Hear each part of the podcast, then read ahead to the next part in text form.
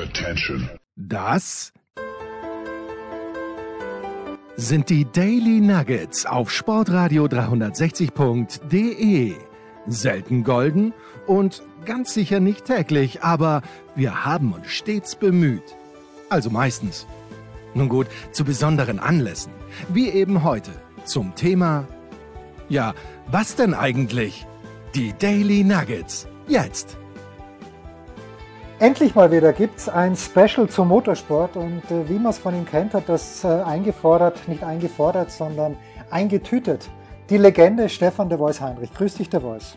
Um Gottes Willen, äh, was ist denn das für eine Anmoderation? Also in der Tat äh, freue ich mich, dass wir wieder ein Special haben. Ganz besonderen Gast, nämlich Mike Rockenfeller mit dem ich ja äh, Jahrzehnte in der DTM verbracht habe. Ich war zwölf Jahre Streckensprecher, da ist er von Erfolg zu Erfolg gefahren. Aber nun haben wir ihn erwischt tatsächlich in den USA drüben und das ist natürlich auch für alle deutschsprachigen Fans äh, ganz besondere Nachricht.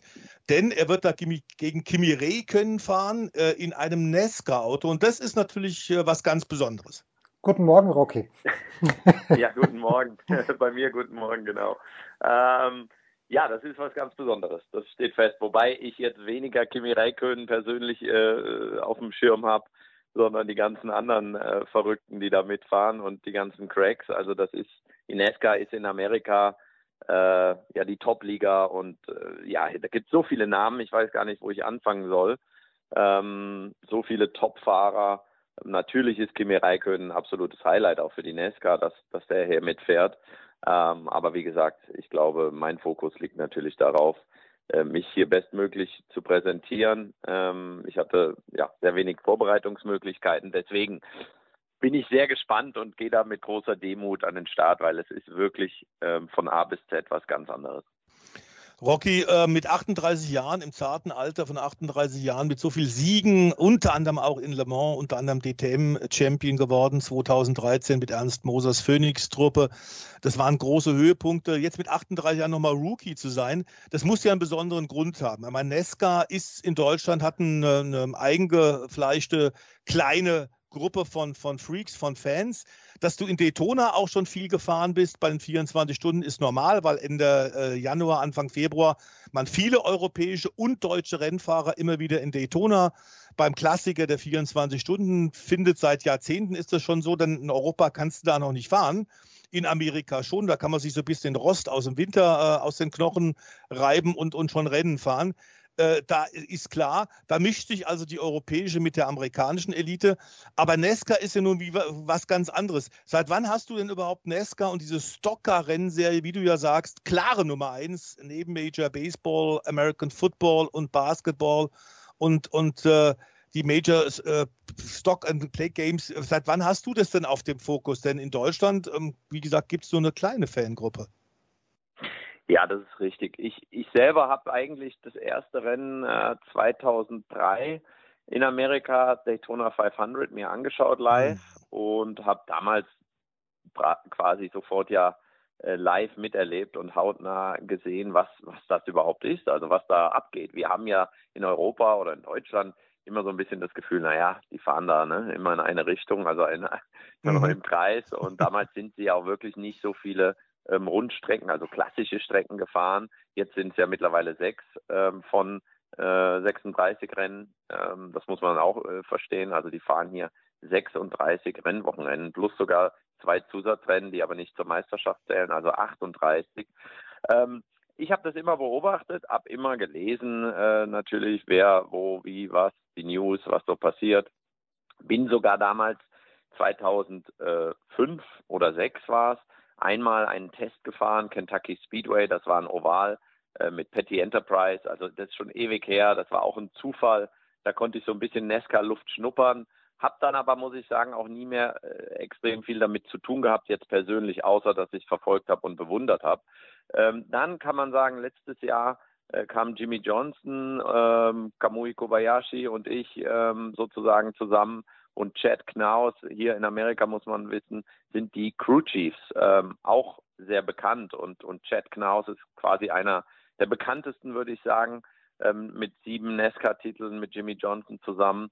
Ähm, und und äh, ja, Jimmy Johnson ist natürlich eine Legende hier, ähm, fährt dieses Jahr in der IndyCar und ist eben mit mir auf dem Auto bei den langen Rennen in der IMSA. Also ich, wir teilen uns ein Cadillac DPI in Daytona, in Sebring, äh, in Watkins Glen vor einigen Wochen und jetzt eben nochmal in Atlanta. Und da kam dann so ein bisschen die Verbindung, äh, sicherlich über den Chat. Äh, Hendrick, äh, muss man auch wissen, Hendrick Motorsports ist eine ja, eines der größten Teams hier äh, in Amerika in der NASCAR und, und der Chat ist dort in der leitenden Funktion. Und ich fahre ja jetzt hier bei Spire äh, Motorsport, ein ganz mhm. kleines Team, erst das zweite Jahr in der NASCAR, ist quasi ein Kundenteam von Hendrick, bezieht also Teile, äh, äh, Motoren von Hendrick. Die Autos sind ja dieses Jahr in der NASCAR Einheitsautos, außer natürlich das Bodywork, also ein bisschen ähnlich, wie wir es aus der DTM auch kennen mhm. vom Konzept. Die Motoren sind anders. Es gibt drei Hersteller mit Ford, Toyota und eben Chevrolet. Ich fahre ja hier für Chevy in einem Camaro. Und ähm, ja, auf einmal kam vor ja, ungefähr drei Wochen eine SMS von äh, dem Teamchef von Spire und dann ging das los. Und das war natürlich alles für mich super, super aufregend. Du hast eben ja gesagt, 38. Das Gute ist hier in Amerika. Und zum Glück hat sich das ja in Europa auch so ein bisschen relativiert, wenn man jetzt Fernando Alonso zum Beispiel in der Formel 1 nimmt, ähm, der da auch in dem, sagen wir, ich glaube 40 oder wie alt er ist, ähm, ja wirklich genau zeigt, dass es noch geht und, und ich glaube viele andere ja auch. Also man muss jetzt kein 20 sein, um Erfolg zu haben im Motorsport. Ich glaube sogar, das liegt wirklich an jedem selbst. Und in Amerika sind sie noch entspannter. Die letzten zwei Rennen als Beispiel. Inesca hat sich auch sehr verjüngt über die Jahre. Mhm. Die letzten zwei Rennen hat Kevin Harvick gewonnen, der ist 46. Also auch da sieht man, ähm, da bin ich ja, ich will noch sagen, mittendrin, aber für mich ganz klar, ich bin ein Rookie, ich fühle mich, äh, ich bin extrem aufgeregt, äh, aber in einem positiven Sinne natürlich habe ich auch ja, ich will mal sagen, bammel ein bisschen vor der Aufgabe, weil äh, nochmal, das ist ein Auto, das ist mit nichts zu vergleichen. Das ist sehr schwer, hat sehr viel Leistung, sehr wenig Abtrieb und ich bin zwölf Runden bis jetzt gefahren äh, bei einem Test. An dem Tag, wo auch Kimi Räikkönen gefahren ist, morgens, bin ich quasi am Nachmittag rein, aber es hat dann leider angefangen zu regnen. Das heißt, die, die Vorbereitung ist wirklich sehr gering, was das reine Fahren angeht. Allerdings war ich im Simulator sehr oft. Ähm, wir haben Boxenstopp-Training gemacht. Also ich habe alles versucht, bin jetzt fast seit zwei Wochen hier mitzunehmen, was ich kann als Vorbereitung. Und jetzt geht's dann los, weil wir, wir fliegen nachher äh, zum Rennen und ja, man hat samstags quasi Qualifying, äh, also kurz Training, 20 Aber Minuten. Aber kurz eben dann, nur, gell? Ja, 20 Minuten und dann, ich meine, das sind zehn Runden ungefähr. Und dann geht's ins Qualifying, da hast du dann nochmal, der Reifen geht nur ein, zwei Runden, also das heißt auch da, da muss es direkt sitzen. Ich mache mir da aber auch keine Illusion und ich glaube, äh, das Team genauso. Das Ganze ist ja auf zwei Rennen ausgelegt. Ich fahre jetzt in Watkins Glen und fahre dann ja nochmal im Oktober. Und ich will so viel wie es geht lernen und schauen, wie es läuft. Ich, ich kann das gar nicht einschätzen von vornherein. Ich, ich gebe alles, ganz klar. Aber ich weiß auch, ähm, das eine ist der Speed, aber es gibt ganz viele Dinge. Also zum Beispiel sind wir es ja im Motorsport überall gewohnt. Wir drücken einen Knopf in der Pitlane, bremsen das Auto runter und ab dann können wir Vollgas geben, wie ein Tempomat auf der Autobahn.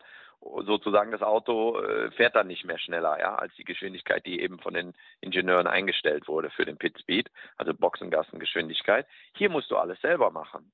Also hier gibt es keinen Knopf oder so, sondern das musst du mit dem Gas machen.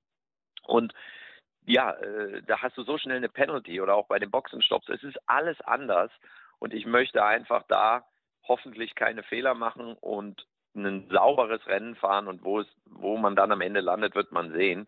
Ähm, auch die Gangart ist eine ganz andere. Also was für uns ein Foul ist, ist hier drüben ganz normal.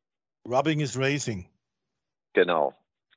Also mich hat es ja auch mal sehr fasziniert, Rocky, weil ich äh, sehr früh äh, tatsächlich in Amerika mal drüben war, äh, war ich noch Volontär bei Automotoren Sport und da habe ich einen Artikel gelesen von Adriano Cimarosti, einer der Legenden im Schweizer Automobilrennsport, ein, ein Autor, der da einen großen Artikel über Nesca geschrieben hat. Da bin ich mal rübergeflogen und wir hatten dann irgendwann die Formel 1-Rechte bei Eurosport verloren, Anfang der 90er.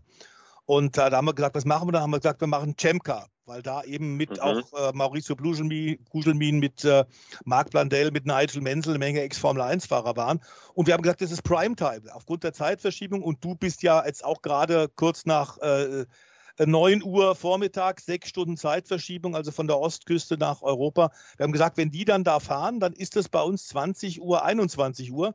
Da haben wir für Sonntagabend Primetime Indycar-Rennen, also die USV, in der Jimmy Johnson ja gerade auch mitfährt. Ähm, und das war toll. Und dann haben wir gesagt, an den Wochenenden, wo wir keine Indicars haben, da können wir doch Nesca machen. Und dann haben sie mir gesagt, damals Stefan, gute Idee, flieg mal nach Amerika, verhandel mal einen Vertrag mit Nesca aus. Ich habe gesagt, seid ihr wahnsinnig. Habe sowas noch nie gemacht. Dann nimmst den Rechtsanwalt und fliegst drüber. Und diese Hemdsärmlichkeit, die wir damals in England hatten, damals war äh, Hauptpunkt von, von Eurosport tatsächlich England, hast du in Amerika ja auch. Und das ist das, was mir so gut gefällt. Du bist knallharter Gegner auf der Rennstrecke. Das kriegt man eben äh, auch in Daytona mit oder eben im NASCAR-Sport. Die Amerikaner schenken sich da nichts. Aber daneben hast du nicht diese Top-Secret-Geschichte, dass man mit dem anderen nicht reden darf, diese unglaublich genau. viele Politik, die wir hier in Europa haben und die es eigentlich einem ein bisschen verleidet manchmal, oder? 100 Prozent. Und deswegen muss ich auch sagen, für mich persönlich, nach 15 Jahren DTM und natürlich parallel auch, auch ähm, Langstreckenrennen, die ich nach wie vor gerne in Zukunft auch wieder mehr machen würde.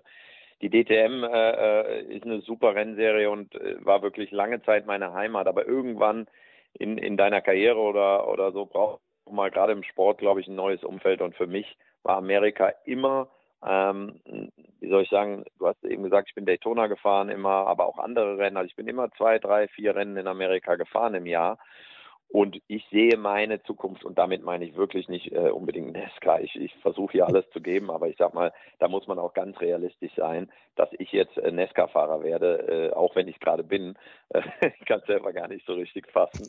klingt ähm, irre. Ist, ja, klingt irre, ähm, aber ich sag mal, da, da, da wäre ich jetzt vorsichtig. Aber trotzdem, für mich, du hast es gerade gesagt, Amerika, Sport, ähm, die wissen, für wen man das macht, nämlich für mhm. die Fans und ähm, die Mentalität, Mentalität habe ich immer geliebt ähm, im Sportwagenrennen in Amerika. Und wie gesagt, jetzt in der NASCAR lerne ich es ja gerade erst kennen.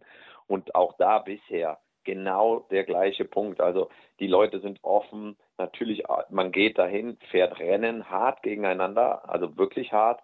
Aber trotzdem ist es ein, eine eingeschworene Gemeinschaft und ähm, alle wissen, dass man auch voneinander profitiert, ja, und dass man den Sport groß machen muss und groß halten muss. Und bei uns ist es leider oft ja gewesen, dass wir uns in der Politik äh, äh, verloren haben und, und zu sehr ähm, den Fokus aus den Augen verloren haben, für wen wir das mhm. Ganze eigentlich machen. Und, und das ist hier drüben einfach super. Und auch wenn mal was schief geht in den Jahren zuvor, wenn irgendeiner, irgendwas läuft nicht oder du hast ein schlechtes Rennen, dann sagt man, hey, äh, ne, was a shit day ungefähr und äh, nächstes Wochenende gehen wir wieder und greifen wieder an. Und bei uns ist es eher so die Mentalität, wem können wir die Schuld geben? Mhm. Wen können wir finden und das ist der Schuldige. Also man zieht eher die ganze Gruppe auch runter und, und das finde ich immer so schön hier. Ähm, das hat mir immer gefallen und das hat sich bis jetzt in den zwei Wochen, wo ich hier bin, auch wirklich bestätigt. Ich bin bei Hendrik zum Boxenstopp üben gewesen und die ganzen Crews dort, die ja wirklich nur zum Pitstop eingeflogen werden. Also das ist ja nochmal anders als bei uns. Das sind ja dann zum Teil die Sunday Warriors. Die arbeiten, genau, die kommen wirklich nur äh, dahin und, und, und hauen da die Boxenstopps raus und auch die, die sind alle gut drauf, motiviert. Ich meine, die können auch denken, was will denn hier der Deutsche? Mhm. Äh, so ungefähr, äh, kommt hierher, kennt kein Mensch. Aber nein, die nehmen einen auf, die sagen, hey super, wir finden es wahnsinnig toll, dass du hier fährst und wir haben verfolgt, was du gemacht hast. Und ne, also du fühlst dich direkt wohl hier. Also man muss tatsächlich sagen, dass die Amerikaner durchaus äh, zwar in ihrer eigenen, in ihrer eigenen, äh, in ihrer eigenen Welt sind, in der neuen Welt, aber klar ist, dass die sehr wohl aufnehmen, was, was äh, in anderen Teilen der Welt im Motorsport passiert. Also ich habe mal Dale Earnhardt Senior lange interviewen können und der hat mir dann gesagt, wie er sich motiviert äh, vor NASCAR-Rennen, äh, war ganz klar, dass er sich Highlight-Clips angeguckt hat äh, aus der Formel 1 und tatsächlich, Rocky, aus der DTM zusammengeschnitten ist. Das hat sein PR-Mann ihm gemacht. Der hat sich das vorher angeguckt, ist dann in seinen äh, Overall geglitten, äh, seinem riesen Wohnmobil rausmarschiert in Richtung seiner schwarzen Nummer 7. Ähm, dem Richard Childress Auto, eine Legende, er ja auch. Also die haben, und er hat mich dann mehr Sachen aus Europa gefragt, aus dem Motorsport, als ich eigentlich dazu kam, ihn zu fragen. Äh, dazu muss man auch sagen, Think Big gilt tatsächlich auch in Amerika. Du hast riesen Starterfelder, du hast eine wahnsinnige Show vorher und nachher, was dem Sport aber keinen Abbruch tut, wie wir ja beide wissen. Und ganz klar ist auch, dass ähm, die äh, Amerikaner inzwischen sich geöffnet haben. Also nicht nur äh, Kimi Räikkönen und du bist ein Beispiel. Wir haben ja inzwischen auch tatsächlich, du hast vorhin erwähnt, Toyota mit dabei. Und lange Zeit war das tatsächlich ja eine Sache der Südstaatler. Als dann Jeff Gordon kam und später Jimmy Johnson aus Kalifornien, waren das ja schon mal Außerirdische. Aber inzwischen mhm. ist das wirklich ganz über ganz Amerika, diese vielen Rennen äh, in diesem riesigen Land. Ähm, deswegen auch diese 38 Rennen, 36 Meisterschaftsrennen. Ähm, und man sollte nochmal sagen, auch Matthias Ekström hat gesagt, die können schon richtig Rennen fahren. Also die Besten dort, man sieht es auch, sind nicht nur Oval-Spezialisten, die können es eigentlich überall.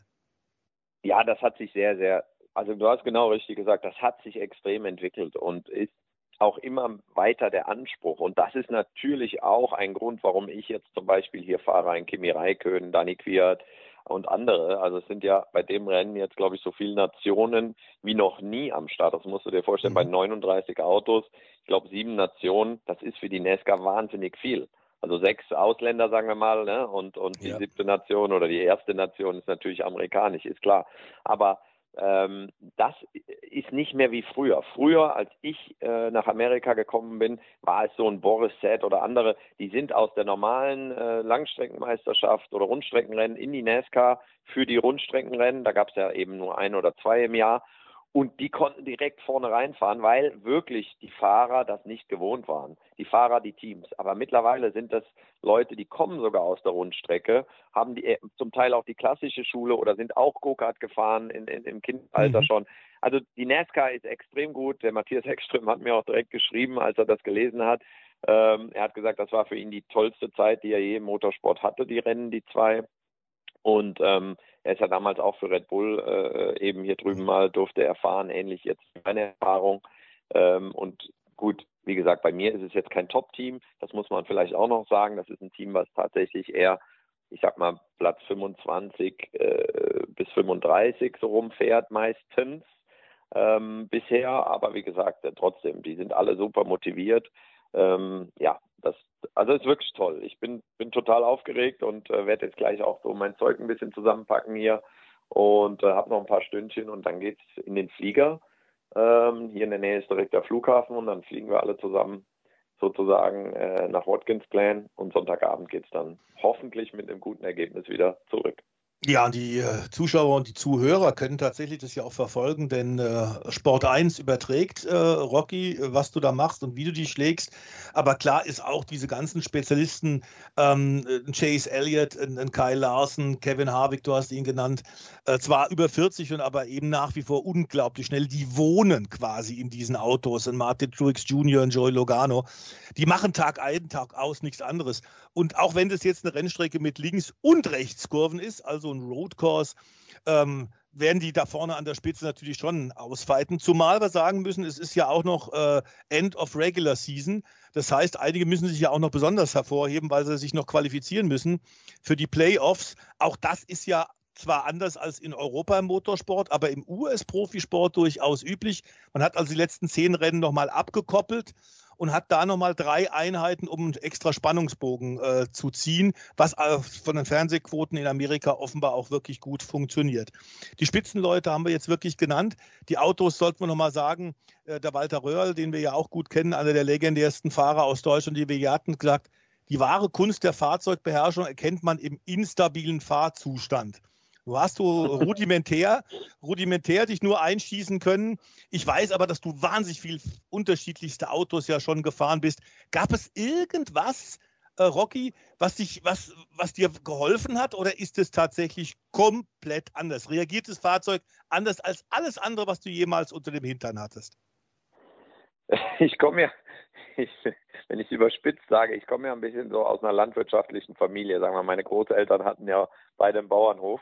Und ich würde sagen, was am nächsten dran war, war wahrscheinlich irgendwas aus der Landwirtschaft. Der ähm, Landstraktor, Nein, der Kultraktor. Ja, so ungefähr. Der Lanz Bulldog, den ich mal restauriert habe. Nein, Spaß beiseite, das ist wirklich nicht vergleichbar. Als mhm. Auto ist deutlich, also die Bremse ist gut geworden, es hat sich viel getan, es ist, macht mega Spaß. Und ich finde es aber genau im Positiven. Also das war jetzt überhaupt nicht abwerten, sondern im Gegenteil. Die haben keine Fahrhilfen. Es gibt äh, selbst, wir haben ein sequenzielles Getriebe, aber selbst da hast du keinen Zündunterbrecher. Das heißt, du musst mhm. die Last wegnehmen mit dem Gaspedal, damit der Gang reingeht. Es ist alles anders. Das Auto ist schwer. Also wir reden hier von einem Auto von ungefähr 1800 Kilo mhm. ähm, und hast knapp 700 PS. Ähm, es ist einzigartig für mich. Und ich bin, wie gesagt, ja nur zwölf Runden gefahren, konnte aber einen kleinen Eindruck gewinnen. Ähm, du kannst das Auto extrem, also es ist extrem äh, nervös an der Hinterachse. Du bist sehr viel am Rutschen. Das sieht man ja auch bei den Rennen. Und dadurch hast du natürlich auch eine, eine höhere Fehlerquote.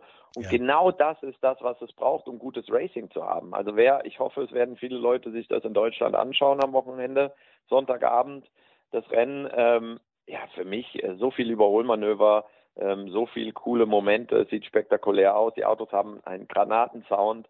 Also es ist wirklich absolut äh, äh, was anderes, sage ich mal, wie, wie alle Autos, die ich bisher gefahren bin.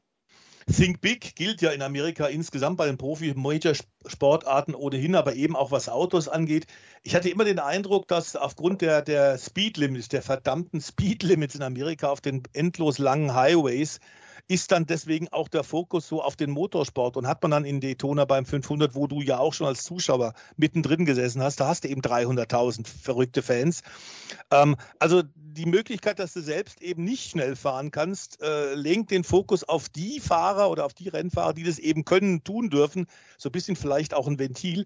Ähm, wichtig war auch bei den Übertragungen, die wir gemacht haben, damals mit Manfred Jantke von Indycars, ein bisschen auch diesen Kulturvergleich. Die Amerikaner sind anders, sie ticken anders, aber man kann eine Menge aus Europa von den Amerikanern lernen, vor allem eben was Sportshow angeht. Äh, wir haben V8-Motoren. Die bist du aber auch schon gefahren ähm, im Action Express Racing Team. Also die V8-Motoren, äh, die ja in Europa geht man immer mehr Hightech, man geht immer kleinere Motoren mit Turbo. In Amerika ist das noch anders und du sprichst den Klang an. Ich meine, Motorsport ist natürlich auch was eigentlich für alle Sinne, oder? Ähm, ja, das ist eine Diskussion, da müssen wir nochmal, glaube ich, in der Sendung äh, drüber sprechen. Ich glaube, ich glaube, ähm, wir sind ja in der DTM auch lange V8 gefahren ja. und, und dann nachher ein Vierzylinder Turbo. Das war auch ein toller Sound. Also ich glaube, es hat jedes, ich bin Diesel in Le Mans gefahren, erfolgreich und ähm, Audi hat da wirklich gezeigt, ähm, wie schnell äh, oder wie, wie sexy auch ein Dieselsportwagen sein kann in meinen Augen, weil es einfach mhm. purer Speed ist und man trotzdem die Kraft gehört hat, aber ganz anderer Klang ist. Also ich finde, alles hat was und im Moment äh, finde ich es toll, weil es ist für mich wieder faszinierend, einfach wenn man ja fast 40 Autos hat mit V8-Motoren, mit einem tollen Klang. Das ist schon eindrücklich, auch für die Fans. Und du hast gesagt, gerade Watkins Glen wird ausverkauft sein, es wird die Hölle los sein dort. Und ähm, ich glaube aber, das kommt mehr daher, dass die Amerikaner wirklich verstehen, ähm, solche Sportevents ja, äh, wie du sagst, eine gute Show zu machen, tolles Racing zu bieten. Ist ja egal, ob es Baseball ist oder Football, mhm. ähm, aber mittlerweile auch Fußball. Also Soccer wird auch größer langsam in Amerika, da kommt auch mehr Begeisterung. Vielleicht sind sie einfach ein bisschen begeisterungsfähiger, ich weiß es nicht. Ist ein bisschen andere Kultur und das ist ja auch gut so. Ich will das gar nicht immer so quasi, ne, hier ist alles gut, bei uns nicht. Im Gegenteil, ich glaube, es ist eine ganz andere Art, äh, den Sport zu leben. Und ähm, ja, und deswegen glaube ich, hat sich die NASCAR über so viele Jahre, ähm, die hatten ja auch so ein bisschen Durchhänger mal vor zehn, zehn ja. Jahren, sage ich mal, ja, wo es auch weniger wurde, wo es auch schwerer war, die Leute wirklich an die Strecken zu bringen. Und ja, und äh, haben sich auch hier und da neu erfunden. Du hast es gesagt, das Thema mit den Playoffs, ähm, äh, die Fahrer, die Autos. Also es wird ja überall äh, gepusht, dass das äh, spannend ist. Und ich glaube, daher sind die Zahlen jetzt auch wieder wirklich gut und, und die, die Tribünen voll. Darf Absolut. Ich, darf ich, der Voice, ja, darf, ich, darf eine Zwischenfrage stellen? Rocky, du hast zu Beginn äh, was von Bammel gesagt und du fährst jetzt auf einer Rundstrecke im Oval drinnen, wenn man diese Three White sieht, ich glaube drei sind es maximal, oder vielleicht sind sogar vier, die nebeneinander fahren und wenn man in diesem Pulk drinnen fährt, ich stelle mir das, ich habe Platzangst, ich stelle mir das furchtbar vor. Kannst du dir vorstellen, oder hast du das sogar schon mal gemacht im Oval, mit dieser enormen Geschwindigkeit, mit an die 300 km/h, in so einem Pulk zu fahren? Oder macht dir sowas, würde dir sowas auch Angst machen? Also Angst hätte ich keine, aber es ist sicher ein ungewohntes Gefühl. Ich, ich bin ja in Daytona sozusagen, fährt man ja mhm. einen großen Teil der Strecke im Oval und da bist du auch schon mal zu zweit, zu dritt nebeneinander, aber es ist was ganz anderes. Da gibt es klare Geschwindigkeitsunterschiede in den Klassen. Hier das Pulk, wenn du mittendrin bist, also sagen wir mal auf Position 20 und du hast wirklich 20 Autos vor dir und, und, und 18 oder was hinter dir, egal. Und ähm, du bist da eingeklemmt. Also das ist sicher was anderes, aber die sind damit groß geworden. Ich habe mir das Rennen äh, vergangenes Wochenende in Richmond angeschaut live. Das war super interessant. Ähm, da lernt man viel und das, das ist wirklich auf allerhöchstem Niveau, was die machen. Und die Roadcore, also die Rundstreckenrennen jetzt wie am Wochenende bisher, sind auch unglaublich, weil die fahren zum Teil weil sie es so gewohnt sind, mit fünf Leuten nebeneinander in die erste Kurve, obwohl das eine 90 Grad Rechtskurve zum Beispiel in Watkins Glen ist oder in Indianapolis sind die gefahren, da waren die zum Teil äh, seven wide, also sieben Autos, weil die Strecke so breit ist, nebeneinander. Natürlich hat es dann hier und da auch gescheppert, ist ja klar, weil irgendwann wird die Kurve halt mal eng. Ähm, das ist da, da gelten die gleichen physikalischen Gesetze wie bei uns auch. Aber ähm, das mit dem Oval ist sicher eine ganz andere Herausforderung ähm, von, von der mentalen Anstrengung, da cool zu bleiben. Und die Rennen sind ja auch lang. Also wir fahren ja zwei, drei Stunden. Ähm, und das im Oval wirklich das Auto immer am, am Limit zu bewegen und dann noch Leute neben dir zu haben oder äh, zu verteidigen. Du hast ja auch Spotter, ist auch was ganz anderes. Das mhm. heißt, du wirst permanent über Funk informiert, ob einer neben dir ist, ob einer, ob du äh, alleine bist, ob du die Linie wechseln kannst. Ähm, ja, ist alles anders. Also da, äh, ich sag mal, ich würde mir wünschen, irgendwann mal diese Chance zu bekommen. Ist aber was, wo ich nicht drüber nachdenke, weil im Moment ist mein voller Fokus eben auf einer klassischen Strecke hier in Watkins Glen. Also Dirty Air ist jetzt ganz ehrlich, zumindest bei dem, bei der nächsten Frage äh, von mir an, an dich, Rocky, nicht das große Thema. Du bist, glaube ich, mit Jimmy Johnson auch vorgestern Rad gefahren. Ist das richtig? Nein, ich wollte, nee, wir wollten gestern Rad fahren, äh, aber es hat nicht geklappt, weil ich am Morgen, also ich bin dann zu ihm gefahren, wir haben Kaffee getrunken und er hat mir noch ein paar Tipps gegeben. Er musste weg äh, und ich musste, kam halt später an, weil ich noch Boxenstopptraining gestern Morgen eben hatte. Ähm, und deswegen, ja, war das alles ein bisschen äh, verschoben. Dann konnte man nicht Fahrrad fahren, haben wir gesagt, machen wir beim nächsten Mal. Er wohnt ja nicht weit von hier, wo ich gerade bin, äh, ist in der Nähe von Charlotte und er ist ein super, super Typ. Auch das, ne, also ein siebenmaliger Bei dem Starstotus, genau, ja.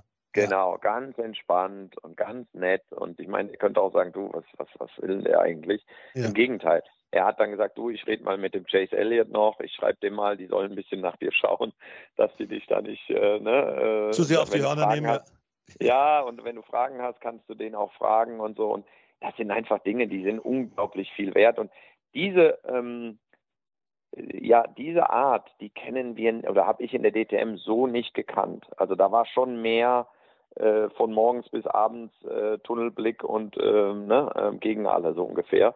Ja. Und hier ist es schon auch sehr viel, äh, wie soll ich sagen, ein Miteinander. Auch wenn es auf der Rennstrecke dann, wenn der Helm, wenn der Helm angezogen wird und das Visier runtergeht, dann ist es überall gleich. Ja gut, aber wir wissen sowieso, dass wir, das hatten wir in Amerika ja auch, ähm, der Paul Tracy galt als Kanadier bei den Indicas immer als einer, sobald der Helm drauf ist und er den Kinngurt angezogen hat, war er im anaeroben Bereich. Da hat genau. das Hirn nicht mehr so wahnsinnig viel Sauerstoff bekommen. Ähm, solche Leute hast du natürlich ganz klar äh, bei Nesca auch, aber trotzdem muss man sagen, insgesamt das Niveau ist sehr viel höher, als viele Europäer sich das vorstellen können. Es ist äh, ja. tatsächlich richtig, richtig top Motorsport, auch wenn vorher und nachher natürlich eine Show dabei ist. Ohne das geht es in Amerika nicht. Ähm, wir sagen ganz, ganz dank, großes Dankeschön an dich, du. Und wir freuen uns mit dir, dass du diese Chance hast. Ähm, Im Rovel von Charlotte, dann ähm, wirst du im, glaube ich, September oder Oktober auch nochmal fahren. Kannst du mit dem Camaro vielleicht ein bisschen auf den Erfahrungen, die du in Watkins Glen jetzt sammelst, noch aufbauen. Äh, es ist toll, dass A, du die Chance bekommen hast, aber auch, dass du dich dem stellst und dem machst. Wir wissen, eine Menge Starfahrer aus Europa sagen, da kann ich ja nur verlieren bei so einem Start. Du siehst es offenbar anders. Ich sehe es eigentlich genau andersrum. Also für mich ist es eher so, dass ich sage, ich kann nichts verlieren, weil es ist eine wahnsinnige Erfahrung, es ist auch eine Ehre und es ist äh, schön, überhaupt mich dort in die Liste mal eintragen zu können. Und ähm, sportlich weiß ich, dass es, äh, dass ich mir nicht allzu viel ausrechnen darf. Ähm, aber manchmal gibt es ja auch Überraschungen im Sport und von daher, ich, ich genieße es einfach und gebe alles, was ich kann und alles, was ich gelernt habe in meiner Karriere und dann schauen wir mal, was dabei rauskommt. Und das ist viel, denn du hast schon sehr viel gewonnen. Rocky, danke für die Zeit. Äh, wir halten die Daumen und werden am Sonntag, äh, ich glaube ab 21 Uhr übertragen die Kollegen von Sport 1 das Rennen sogar in Free TV Live. Also Mike Rockenfeller gibt sein Nesca-Debüt in Watkins Glen. Toi, toi, toi, Rocky. Rocky, vielen, vielen, vielen Dank. Dank. Großartiges. Danke, ihr beiden. Das waren die Daily Nuggets auf sportradio 360.de. Ihr wollt uns unterstützen? Prächtige Idee! Einfach eine Mail an steilpass at sportradio 360.de schicken und ihr bekommt alle Infos. Und versäumt nicht die Big Show. Jeden Donnerstag neu.